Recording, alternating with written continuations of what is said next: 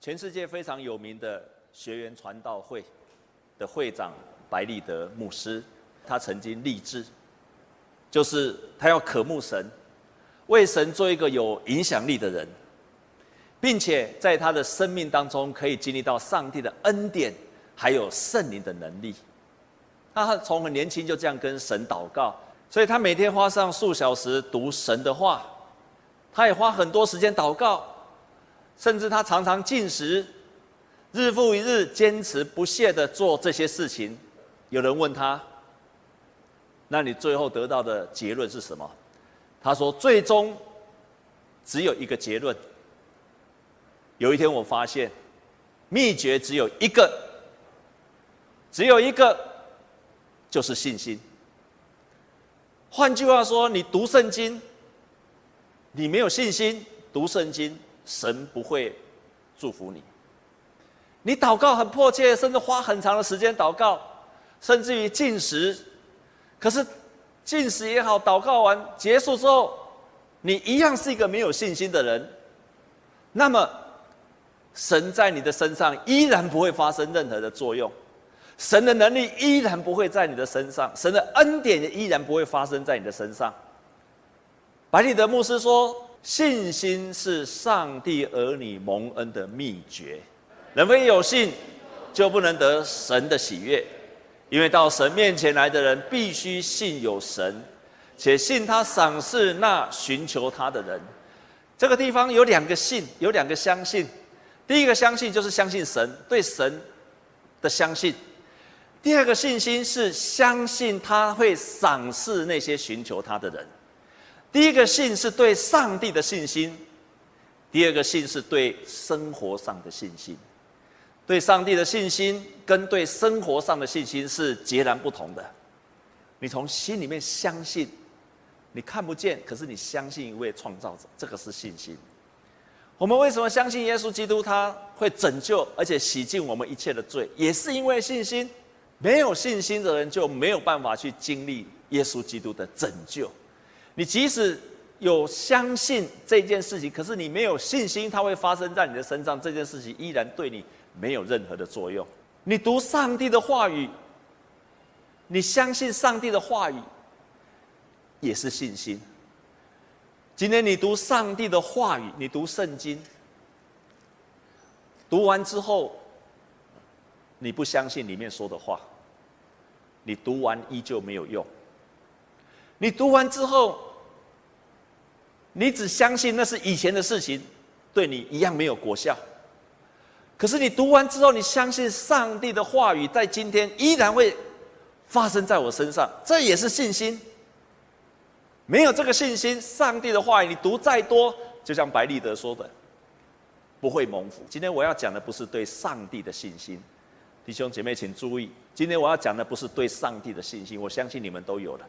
你们一定相信有位创造者，你一定相信耶稣基督拯救，你也相信圣灵。我相信你都有了，可是那未必等于在你的身上是有信心，生活上的信心。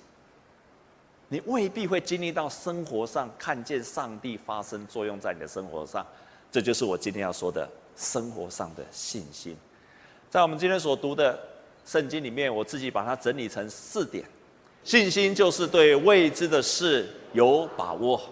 信心必须做出跳向未知的行动，信心是为了得到上帝应许，会坚持到底。信心必然面对考验。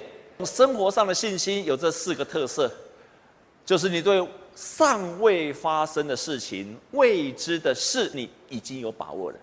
第二个，信心一定带着行动，信心绝对不是感觉，信心必然带出行动。信心不一定会立刻发生，所以要坚持到底。信心也一定会经历过考验。有一个牧师叫戴德生，他讲过一句话：不信的人，他只在看见了困难；有信心的人，看见自己跟困难之间还有上帝，上帝会发生作为。有一个非常敬佩的牧师叫尼托生，有一次就是传福音给他的一位牧师，身上长了脓疮，很痛，很痛。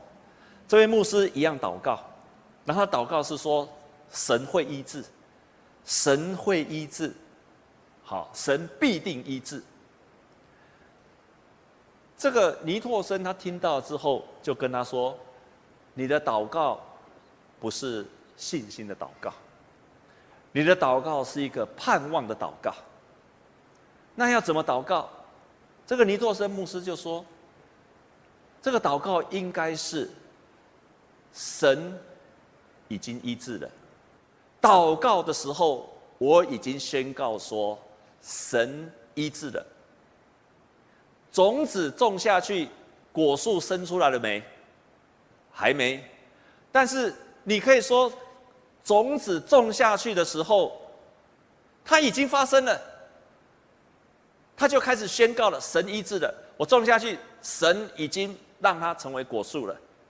这个就是现在就已经宣告未来的事，完成事。一个是未来事，一个是完成事。做这种祷告容易吗？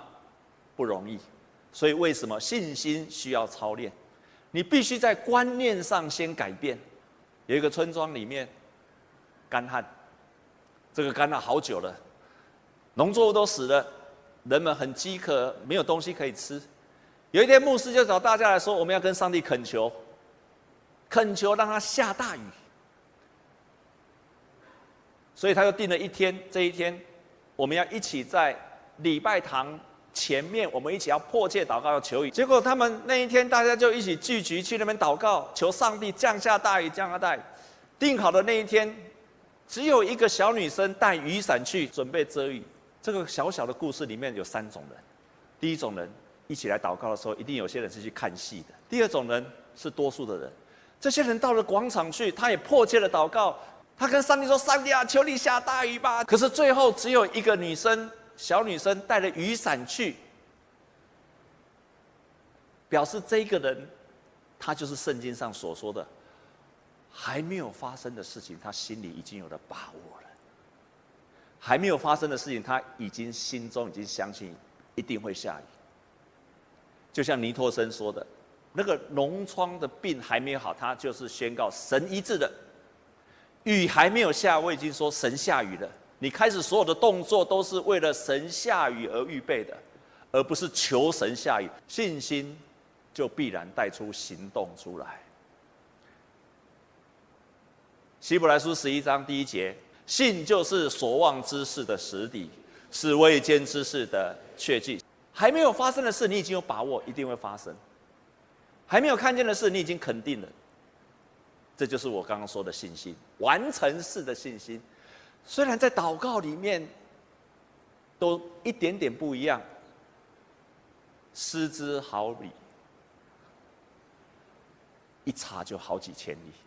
亚伯拉罕因为信蒙召的时候，就遵命出去，往将来要得为业的地方去。上帝已经告诉他说，有一个得为业的应许之地的。他出去的时候还不知道要往哪里去。因为那件事情还没有发生，要往哪里去，他甚至也不知道，只是上帝叫他出去。他因为这样的信心，就走出去了。所以信心必然会带出一个冒险的行动。很有名的神学家齐克果，他也是一个很有名的哲学家。他说：“面对不可能和疑问，理性的人就只有放弃或否认。”并永远为失去的东西而悲伤。这个时候，人只有靠着信心的跳跃，跳过你的理性，跳过你的推论，跳过你的否认、怀疑。人只有靠着信心的跳跃，才能进入到宗教信仰里面去。你必须做一个跳跃的行动。即使你并不是到百分之百的信心，可是你在祷告当中，你已经相信上帝会成就，你就做出一个信心的行动出来。在圣经当中，他提到亚伯拉罕还不知道的时候就出去，然后上帝给他另外一个祝福的应许，就是神要给你一个年老的时候要给你一个孩子。然后他的太太撒拉，圣经这样记载说，连这个撒拉也面对了考验。撒拉面对最大问题是，她已经九十岁了，不止肉体而已，他面对的另外一个考验题是什么？被左邻右舍的嘲讽。我认为到今天，到今天，仍然你面对到最大的压力是人的嘲讽。你要做出一个信心的行为，只有用信仰的力量才能战胜疑问和理性上认为不可能的事。只有看似荒谬的信仰，才能使人重获凡事都有可能的盼望。这就是信心。会经过人的嘲讽，胜过这个嘲讽，你就看见神帮助你经历到。愿你也成为一个大有信心的人。愿你成为有信心的人。如果你是一个不信祷告的人，你是怀疑祷告的人，开始从怀疑要进入到跟神恳求的祷告。如果你是一个常常恳求的祷告，要从恳求的祷告提升到神已经完成的祷告，这叫做有信心的祷告。我们同心来祷告。神啊，我们要宣告，今天听见福音真理的人，已经有人开始充满信心了，已经有人要再一次的经历神，已经有人愿意操练，已经有人开始为主来兴起。感谢你，我们深信。今天的教导，必然看见更多美好的果效，因为你已经开始做事了。你会让每一个愿意这样操练的人，看见他们生命当中的拦阻会分开，如同当年你让摩西的大海分开一样。今天我们有信心的祷告，你也会这样来分开大海。我们感谢你给我们美好的应许。这样祷告是靠着耶稣基督的圣名，阿门。